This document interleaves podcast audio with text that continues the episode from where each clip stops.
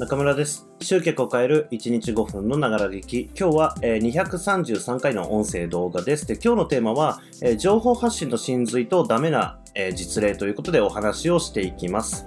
えっ、と、まあ、僕たちがね、あの、個人起業家レベルで、えーまあ、マーケティングとか、えービジネスやっていくってなった時に、まあ、現実的にできることっていうのは、まあ、大量の広告費とかね、そういうものが使える人っていうのは話は別ですけれども、やっぱり序盤っていうのは、えーそうはいかないわけですよね。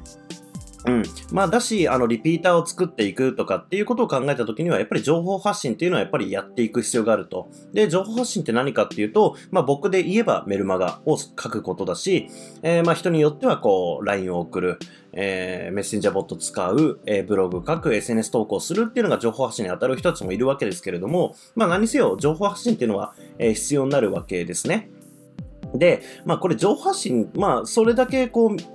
いろんな方法論はあるにせよ、えーみんながやってるようなことじゃないですか。メルマガ書く、SNS 投稿するとか。えーで、まあ、みんながやっているんだけれども、うまくいく人、いかない人っていうのはやっぱいるわけですよね。で、まあもちろん得意な媒体っていうのはあって、僕はもう本当に SNS とか、えーそれこそ今この動画を見てくれているんであれば、あの YouTube とかね、え使いこなすの僕全然できてないんですけども、まあ、でも、別の媒体、まあ、つまり僕で言うメルマガとかは、まあ、やっぱりこう、成果が出せる媒体になってるっていうことなんで、まあ、それぞれ得意不得意あると思うんですけれども、とはいえ、どっかしらのところで、こう、成果を出さないことには、うん、あなたの話を聞いてくれる人ができないということなので、まあ、情報発信はやっぱ重要なわけですよ。で、まあ、その情報発信について、うんと、ここ最近ね、あの、この音声動画のリクエストのフォームがあって、それにこう、届いているこう投稿を見ていると、まあ、ちょっとやばいなっていうふうに思ったんですね。それ何かっていうと、あの、要は情報発信っていうのは基本中の基本なわけですよ。個人起業家やるんで、やるマーケティングにおいては。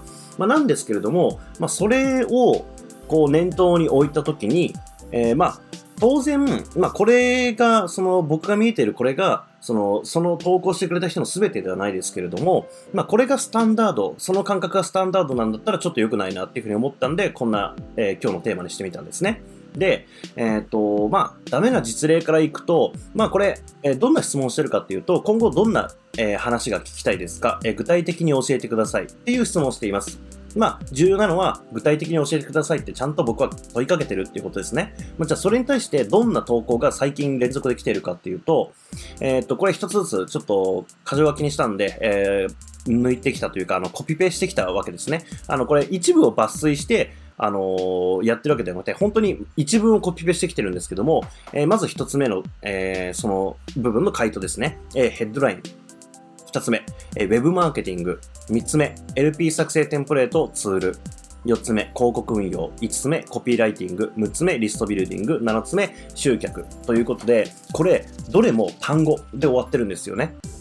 で、えっ、と、まあ、僕が問いかけてるのは何かっていうと、具体的に教えてくださいって言ってるんですよ。で、じゃあ一方で、あの、僕が嬉しい、こう、投稿ってどんなのかっていうと、これ219回とかね、まさにこれでやったんですけれども、このいただいたリクエストの回答でやったんですが、この219回、売れない時はこれを見直そうっていうところ、音声動画見直していただくと、えーこの方は、えーまあ、自分がどんなことをやっていて、どういう状況でどうしたいのかっていうことをこう言ってくれているんですよ。まあ、だからこそ、一本の動画を使って、一本の音声を使って、この質問に対してしっかりとね、返答する、えーアドバイスをするっていう形で音声動画を作りました。でも、えー例えば、ヘッドラインって一言書かれたもの、ウェブマーケティングってえー一言書かれたもの。これっていうのは具体的な返答はできないし、えーなんならこう悪い例として使われてしまっているっていう実事実があるわけですね。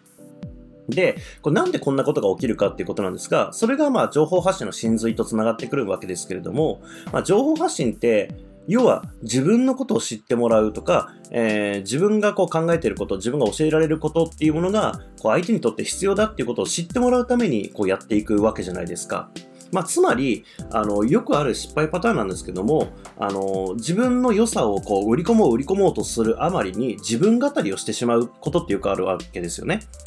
うん。まあ、要は、相手が聞きたい話ではなくて、自分がしたい話をしてしまっているってことです。で、まあ、これって結局、同じことですよね。僕は具体的に教えてくださいって言っているのに、えー自分が言いたいこと、つまり、えーヘッドラインとか、えーウェブマーケティングみたいな単語で、こう、投稿してしまうということ。まあ、これ別にいいんですよ。あのー相手にとっても別にこれが情報発信の場だと思ってないだろうし、まあアウトプットの場だと思ってないだろうし、まあ僕としても別にこういう投稿が来たところで、まあ、取り上げられないなと思ってスルーするだけなんで、まあ別にお互いにとって、まあなんならプラスマイナスゼロみたいな感じですけども、まあでも、本当に相手のことを思うんであれば、やっぱ言うべきだなと思ったんですけれども、まあ、これやってしまうと、あの、多分情報発信やった時にも同じことをするよねっていうふうに思ったんですよ。まあ、つまり自分が言いたいことを言いたいように言ってしまうっていうことです。つまり相手が聞きたいことを、えー、聞きたいような話をしてあげられないっていうこと。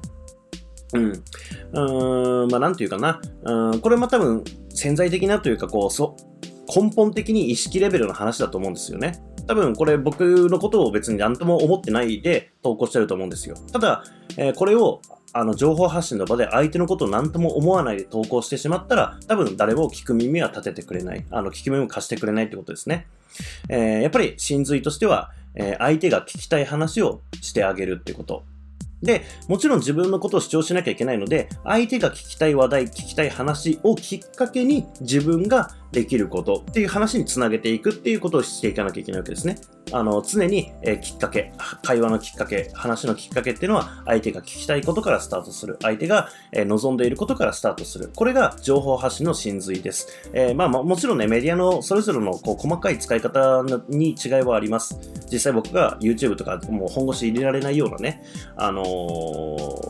状況にもなってるわけで、あの、やっぱりこうやりやすい、その人によってあると思うんですけれども、ただ、やるべきことは、結局本質的には相手が聞きたいこととか、相手が望んでいることっていうのをこう話してあげるっていうのが、えー、まあ根本的な、本質的な、えー、まあコツというかね、だったりします。まあなので、えー、まあちょっとね、悪い例として挙げさせてもらいましたけれども、まあ、こんなことしないように、えー、日頃の情報発信ではこんなことをぜひしないようにしてください。まあ、僕に対してだったらいいですけど、えー、まあ、お客さん相手にするんであれば、こういうね、自分語りとか自分が言いたいこと、言いたいようにやっていくんではなくて、相手が求めていることっていうのをしっかりとこう把握した上でやっていく。まあ、こんな意識を持つと、情報発信は上手くなるのかなっていうふうに思います。というわけで、えー、今日もご視聴いただきましてありがとうございます。今日も一日頑張っていきましょう。